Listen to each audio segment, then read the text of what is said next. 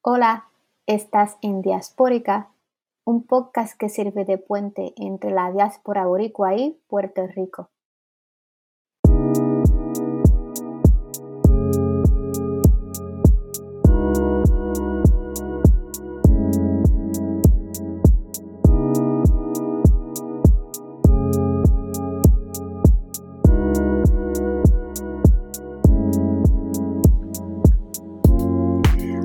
Bienvenidas a Diaspórica, el podcast, un podcast que une a la diáspora boricua y Puerto Rico.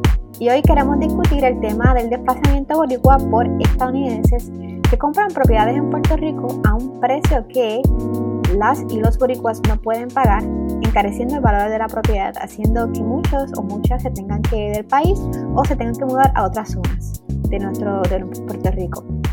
Para hablar de esto tenemos a Hugo Marín desde Aguada, Puerto Rico. Saludos, Hugo. Saludos Merari y gracias por la invitación. De nada. Hugo es periodista para la Mega Media y colaborador de Boricuas Unidos en la Diáspora. Y para comenzar con esta conversación sobre el desplazamiento de las y los boricuas del área oeste, eh, queremos saber un poquito quién eres tú, Hugo, ¿verdad? Porque vas a hablar de este tema. ¿Qué relación y qué relación tienes tú con el área oeste? Bueno, eh, primero, Merari, te voy a pedir que seas un poquito paciente conmigo porque soy periodista, pero resulta que esta es la primera vez que me entrevistan. Ah, Así que. no, pero sé que, sé que eres una eh, periodista muy profesional, haces muy bien. Y... No, no soy periodista, pero soy entrevistadora, así que trabajadora social. Y llevas tiempo haciéndolo, lo haces muy bien. Gracias, gracias. Bueno, eh, de nuevo, Merari, gracias por eh, invitarme a tu podcast. Es un placer y un honor. Eh, yo soy natural de Aguada. yo nací, me crié en Aguada y viví en la zona hasta prácticamente los 19 años, cuando me fui para Estados Unidos la primera vez. luego regresé unos años, dos años más tarde, terminé los estudios universitarios y me fui de Puerto Rico. Me fui no desplazado, me fui porque quería ver el mundo. Eh, quería, había terminado la universidad, quería experimentar cosas nuevas, lugares diferentes, eh, que cuando me fui, eh, no me fui desplazado, ¿verdad? Quiero aclarar eso. Em, pero antes de, antes de irme, ¿verdad? Creciendo en la zona oeste, eh, frecuentaba la playa. A mí me gusta surfear, pues natural. Si soy de, Aguada, aquí las olas son buenas. No hay mucho que hacer, además de ir a la playa, así que pues los jovencitos siempre están surfeando. Y me la pasaba desde la zona de Rincón, Aguada, Aguadilla, Isabela, porque no sé por qué, pero cuando hay olas en Rincón, luego llegan a Aguada, luego a Aguadilla, después a Isabela. Se mueven como que de, como de oeste a este. Y pues yo las corría todas, yo siempre he estado en todas. Y después que me fui, eh, tras terminar los estudios universitarios, estuve prácticamente 20 años viviendo en el extranjero. Y regresé a Puerto Rico ahora en el 2019. Establecido, establecido, pero ya estaba como que desde 2016 empecé a venir, iba y venía a lo que me establecía bien, pero ya como que desde el 2019 ya estaba en PR. Y entonces me parece que tu relación con el área oeste es más bien que tú te criaste en esa zona. Sí, mi familia es toda de aquí. Sí, eh, mi mamá, mi papá, mis abuelos, tíos, tías, toda mi familia es de aquí. Y eh, fíjate que a través de ellos es que yo empecé a ver los impactos o la, vamos a decir, la, los cambios que trae la gentrificación y lo que está sucediendo en el área oeste. Pues precisamente quería que, me contaras un poco sobre qué es lo que está ocurriendo en Rincón, ya que empezaste a hablar del tema. Bueno, eh, precisamente lo que está pasando en Rincón es como, como presentaste el episodio de, de hoy. eh, lo que está sucediendo en Rincón es que se ha convertido en un destino turístico. Ya hacía tiempo, ¿verdad? Que lo era, pero se desarrolló. Y fíjate, esto es lo interesante, lo interesante y lo triste del caso. Cuando uno habla de, de Rincón, uno como que se acuerda de que siempre iban surfers. Venían de Estados Unidos a surfear. Y era creciendo aquí en el área oeste, eh, era común de vez en cuando tu ver dos o tres gringos en la playa. Llegaban, alquilaban una casita, no se metían con nadie, eran, de hecho, eran hasta amables, respetaban eh, la cultura puertorriqueña, ¿verdad? De pueblo, porque de nuevo estos pueblos, ¿verdad? Tienen esa, ese sentido como de Puerto Rico de, de antes todavía. Y respetaban eso. De hecho, yo creo que hasta les gustaba la forma en que Puerto Rico era.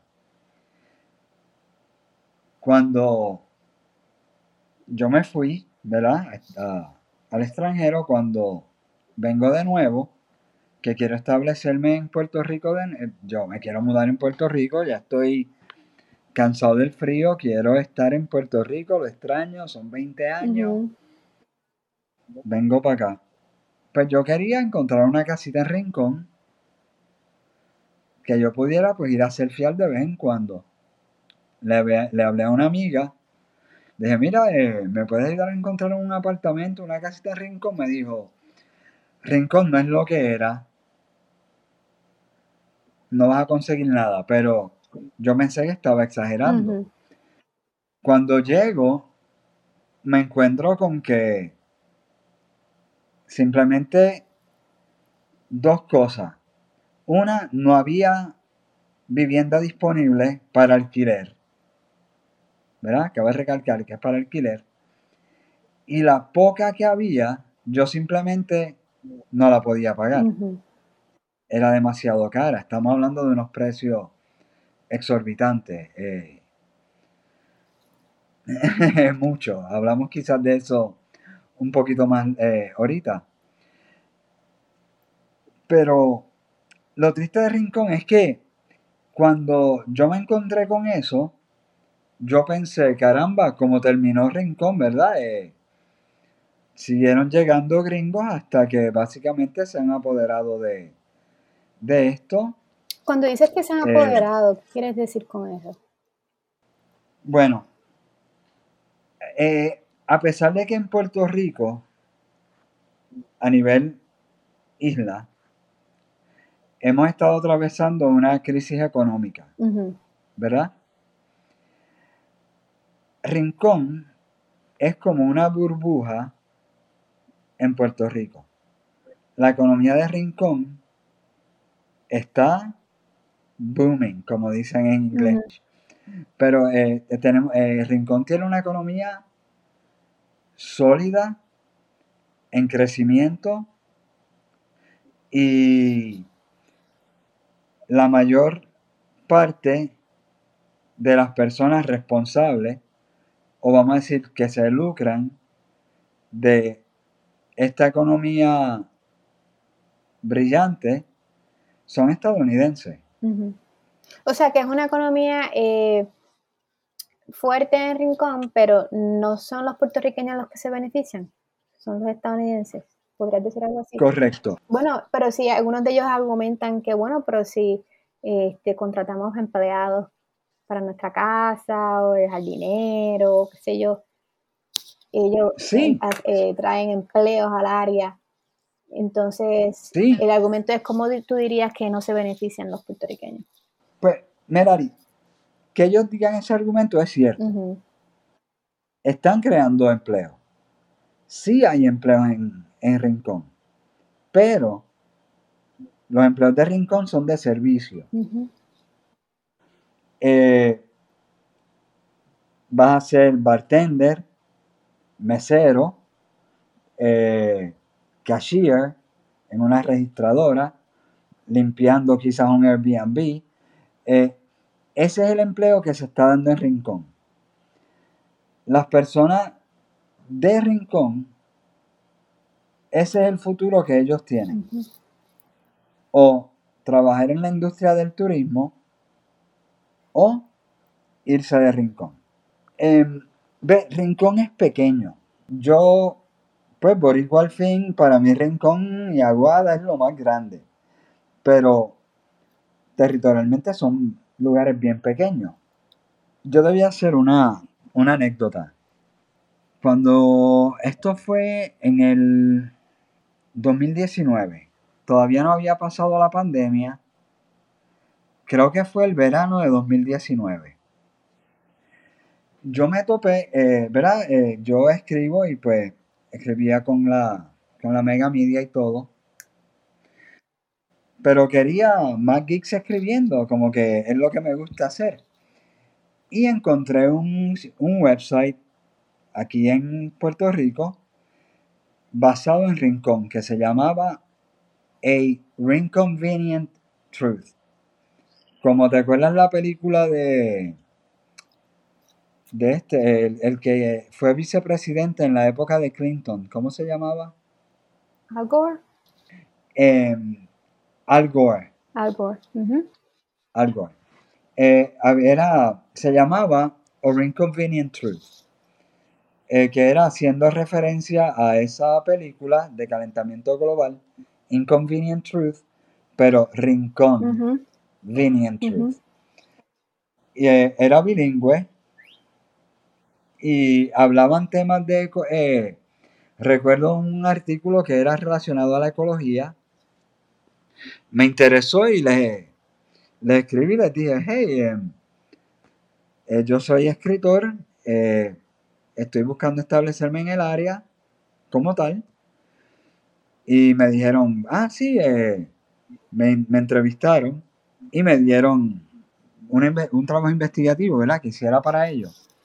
Pero vela esto, cuando yo fui a la entrevista del trabajo, era una mansión que está en la Reserva Natural de Tres Palmas, en Rincón, en la zona marítimo terrestre. La persona que corría el website es un gringo que se llama Leon Richard. Y él es vicepresidente de la Surf Rider Foundation, que es una organización que promueve eventos de surfing y, y también es ecológico, según entiendo, porque ellos fueron, eh, ¿cómo se dice? Eh, no advocates, pero cabilderos, para que se designara la Reserva Natural de Rincón. Pero bueno, el hombre me pidió que hiciera un artículo sobre la destrucción ecológica eh, de los montes, como los están cortando para construir casas en Rincón. Y yo le dije, vamos arriba. En eso, la Junta de Planificación de Puerto Rico está proponiendo reclasificar las tierras. Yo empiezo a investigar y entonces me doy cuenta que toda esta gentrificación que está sucediendo en Rincón se da porque precisamente esta persona, Leon Richard, vicepresidente, Surf Rider Foundation, es colega de esta otra persona, el doctor Chad Nielsen, que de por sí es el fundador Surf Rider Foundation, que es una organización internacional. Eh, este vicepresidente pues también preside el capítulo de Puerto Rico. Pero bueno, en el 2002, esta persona, el doctor Chad Nielsen, el fundador de Surf Rider Foundation, propuso un modelo económico basado en la playa. ¿Cuánto gasta la persona promedio cuando va a la playa un día? ¿Qué sucedería si se hace una economía donde el producto es la playa? Entonces ahí este eh, este doctor Nielsen contrata al doctor Linwood Pendleton que haga un estudio. El estudio se llamaba eh, A Preliminary Study of the Value of Coastal Tourism in Rincón. Un estudio preliminar del valor del turismo costero en Rincón. De ahí, ellos desarrollan lo que se llama surfonomics, una economía basada en el surfing. Y esto es lo que se da en Rincón. De ahí se, ¿cómo te puedo decir? De ahí se planifica, ya entonces ahí tenemos lo que antes era un turismo orgánico de personas que están viniendo porque les gusta el surfing, pasaron un mes en Puerto Rico, les la pasaron bien, regresaron a Estados Unidos, quizás la próxima temporada vinieron y hicieron lo mismo con un turismo que ya está planificado.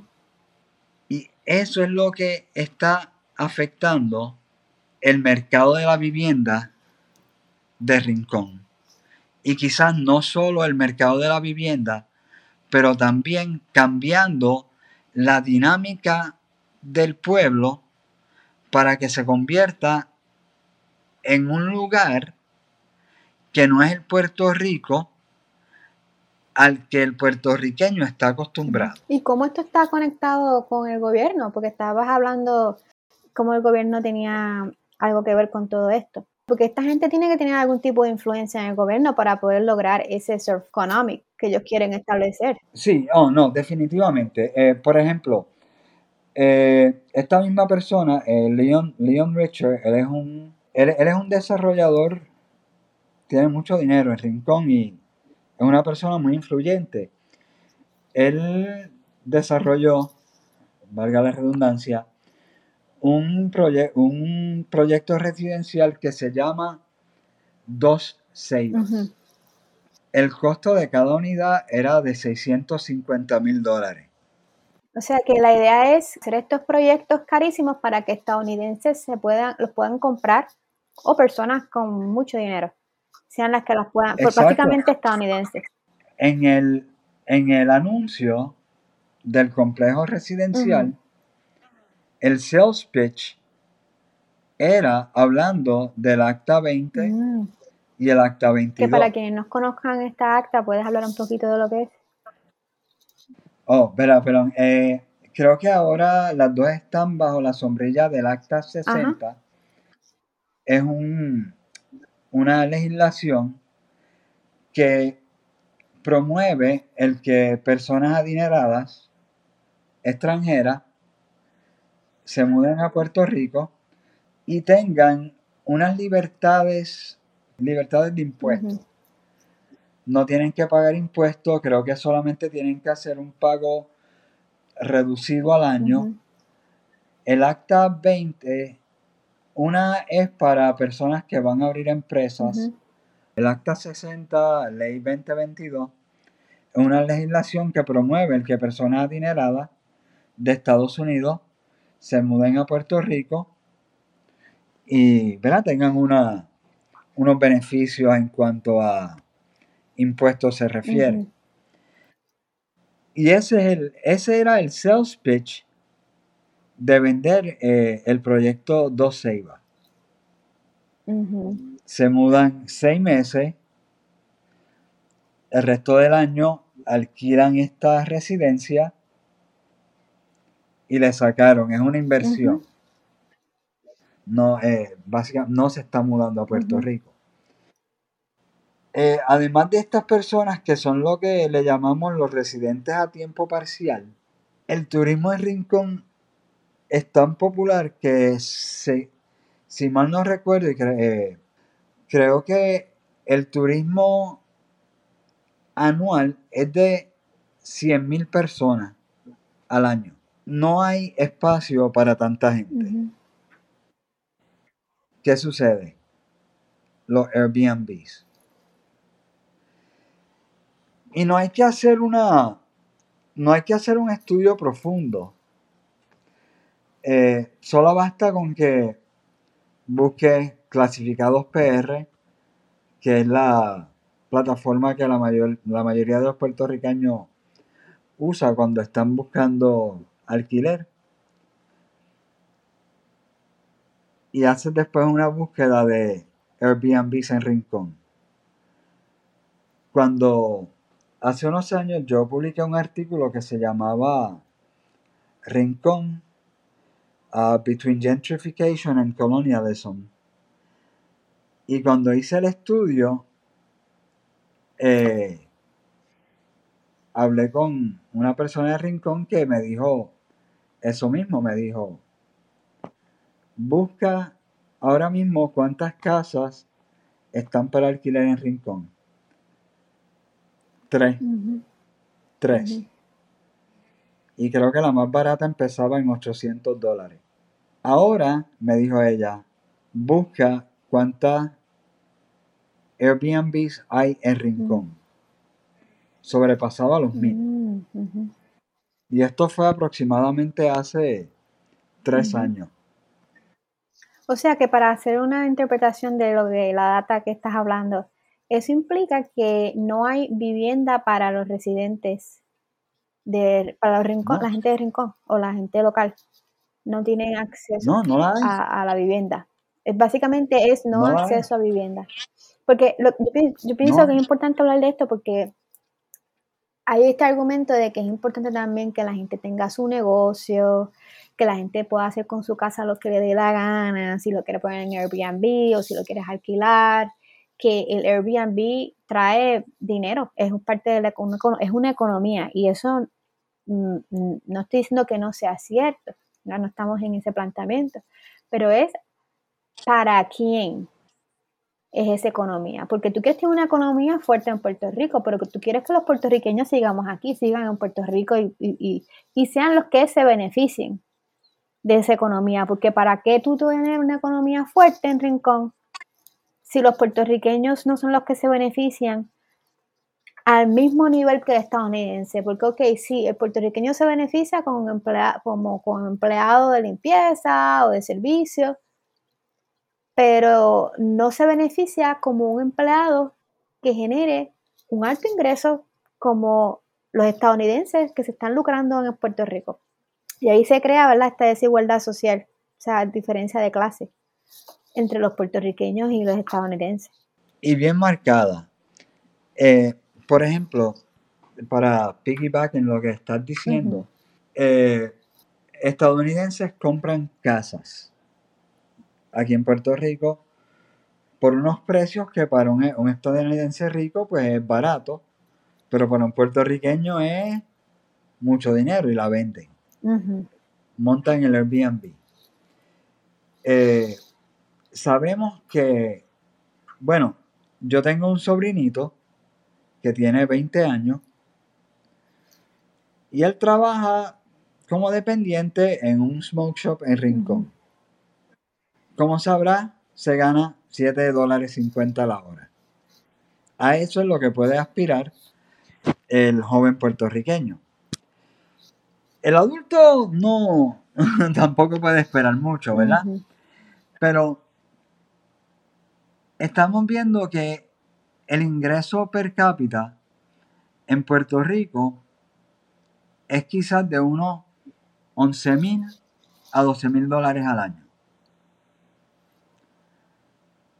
Eh, cuando yo estaba trabajando para el artículo de la gentrificación en Rincón, encontré una casa que no era la, más cara, pero costaba, es un alquiler de corto plazo, pero cuesta 1.175 dólares la noche. Wow.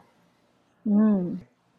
Que cuando tú hablas de que se, se, está viendo esta desigualdad Así es que se ve. Sí, como que dice, ¿quién, si tú ganas 7 dólares la hora o ganas 11 mil dólares al año, ¿cómo vas tú a pagar una noche? Como tú no eres el público al que ellos están apelando. Exacto. Entonces, estas personas,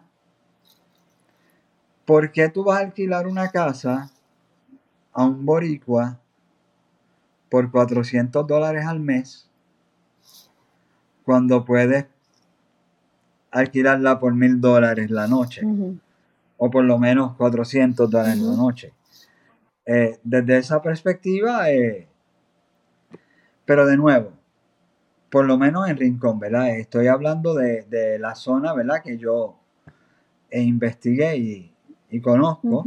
la, mayor, la mayoría de los dueños de, esta, de, estas viviendas son, son gringos. Y partiendo de eso que estás diciendo, está el argumento de que eso de que hay un desplazamiento en Rincón es un invento de la gente de izquierda y que, que es, una idea xenofóbica, que lo que hace es fomentar el odio a los estadounidenses. ¿Qué, tú tienes que decir en cuanto a ese argumento?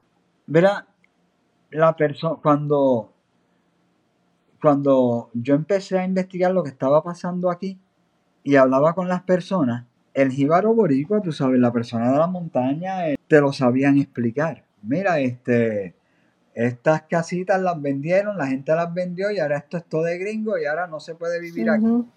Ellos no sabían que eso ya tenía un término, que se llama, eh, que es desplazamiento y que es gentrificación. Pero te decían, eh, por ejemplo, donde yo vivía eh, anteriormente, la gente se estaba mudando a Moca. Porque todas las casitas en el vecindario las estaban convirtiendo en Airbnb y esos eran boricuas.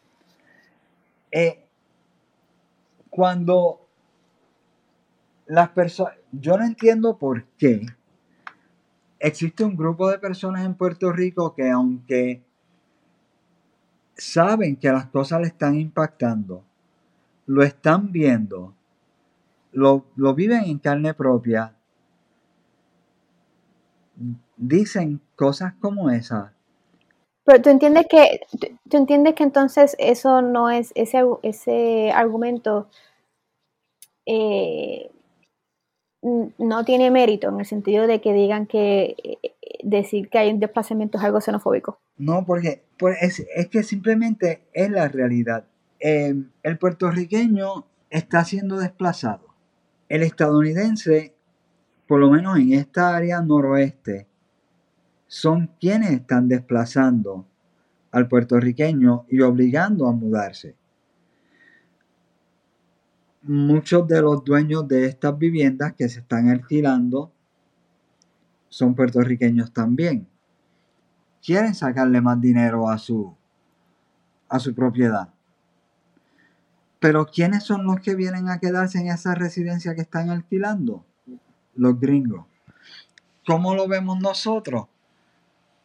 Ah, yo, me pasó a mí, yo vivía en una casa super cool de tres cuartos en la misma playa, comodísima. No me renovaron el alquiler, el, contrato, porque la iban a convertir en, en Airbnb. ¿Quiénes disfrutan esa casa ahora? Estadounidenses. Yo casi tuve que dejar el pueblo de Aguada.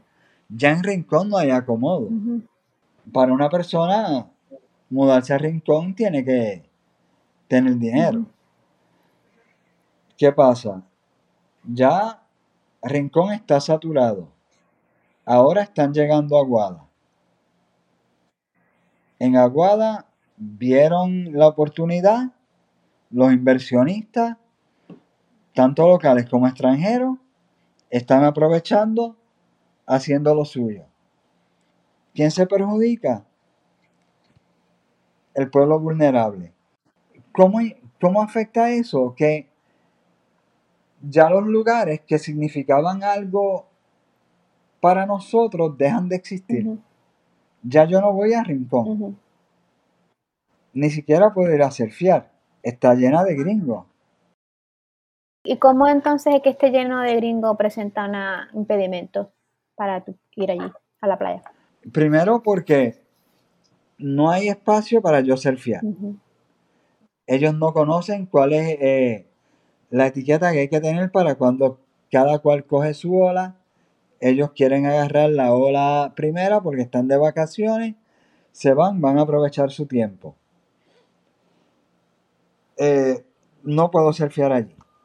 Eh, las amistades que tenía en el pasado ya no viven allí.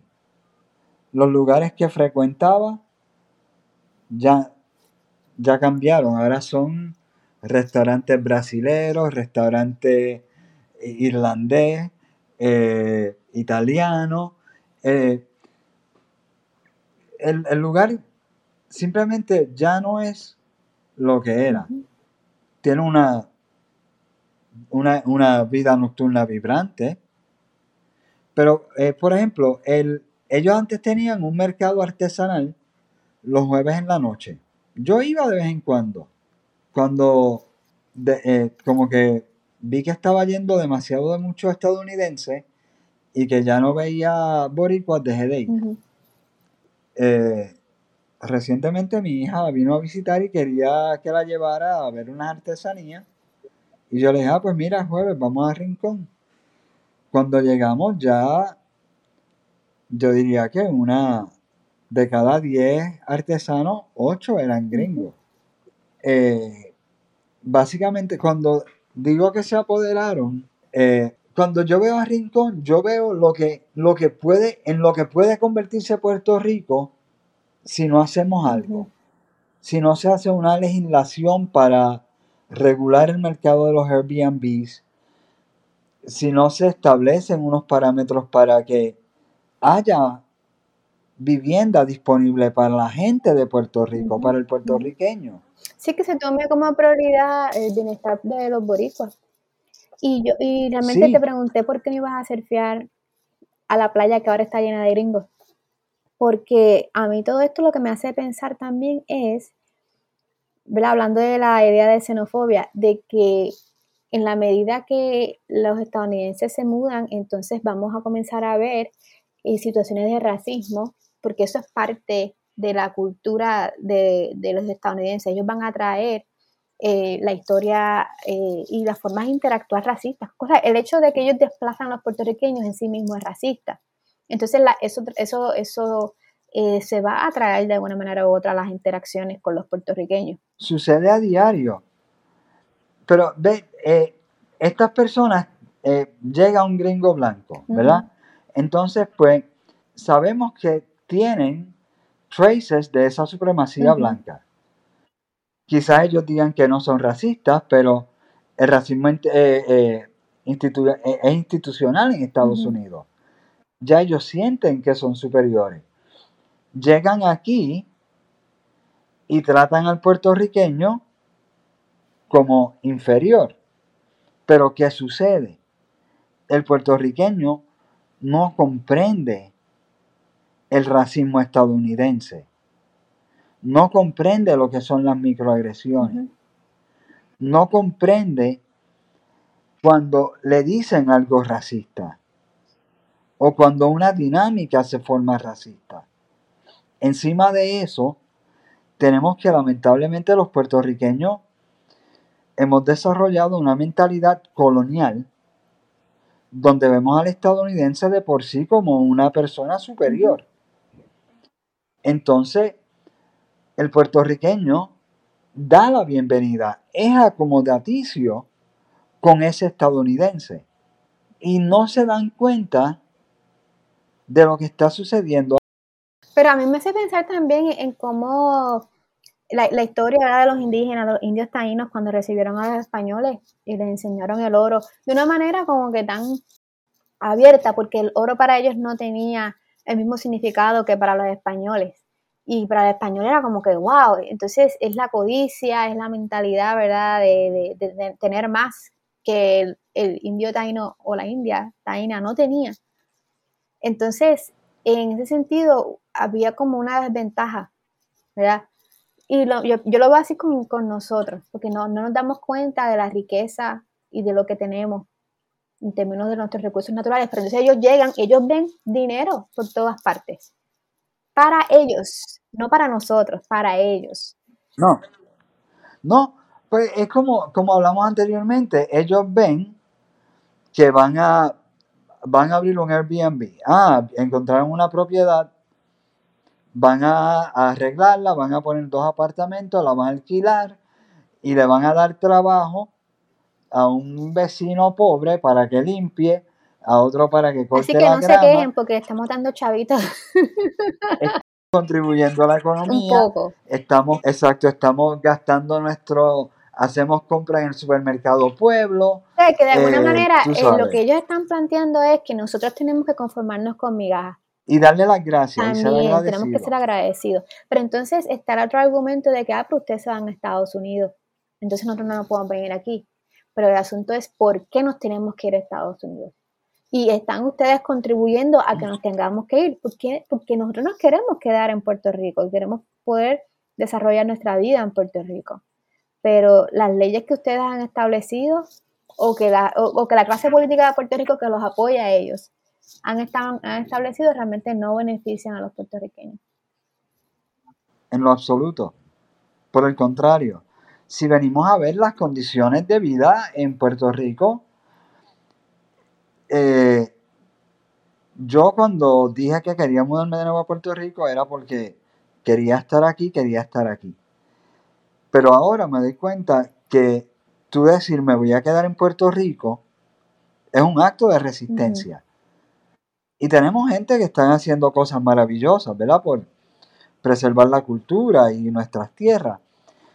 Pero eh, hace aproximadamente un año y medio o dos años, yo pensé que no, me, no tenía otra opción que irme a Estados Unidos. ¿Y cómo eh, pudiste eh, entonces quedarte? Porque encontré vivienda. Así de difíciles. De hecho, eh, ayer una amiga mía de aquí de Aguada, ella es pintora, artista, se identifica como taína y dedica su vida a pintar eh, no sé, cosas de taínos y, paisajes. Pues, ella le encanta los taínos, pero bueno, ella le gusta Aguada, es de Aguada, quiere quedarse en Aguada y posteó un, en Facebook pidiendo ayuda. Hey, no me van a renovar el contrato en la casa que estoy viviendo. Necesito encontrar una casa de dos cuartos porque tiene hijos y no la encuentra y se está volviendo loca. y cuando ella lo dice, yo lo sé porque yo lo viví. Es como que, ah, no, que tiene, eh, vete para Moca, busca en Moca, en Moca vas a encontrar casa. Pero es que yo quiero quedarme en Aguada, yo soy de Aguada, aquí está mi familia, aquí es donde yo crecí, me siento conectado, tengo la playa.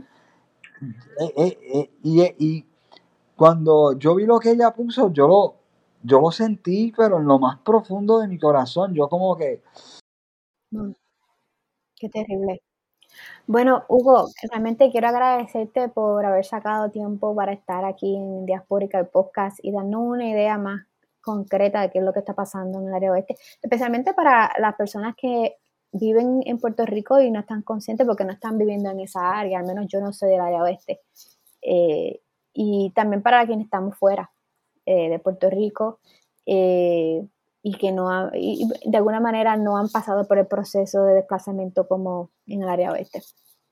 Pero gracias por estar aquí y invito a nuestros oyentes que nos sigan en los medios sociales, en Facebook y también en Twitter eh, y que eh, continúen eh, bajando nuestros episodios en las diferentes plataformas mediáticas. Que estén bien todos. Gracias, Meral. Gracias por haber escuchado este episodio. Si les gustó y les pareció interesante, compartan y los esperamos en nuestro próximo episodio de Diaspórica, un podcast que sirve de puente entre la diáspora boricua y Puerto Rico. Hasta luego.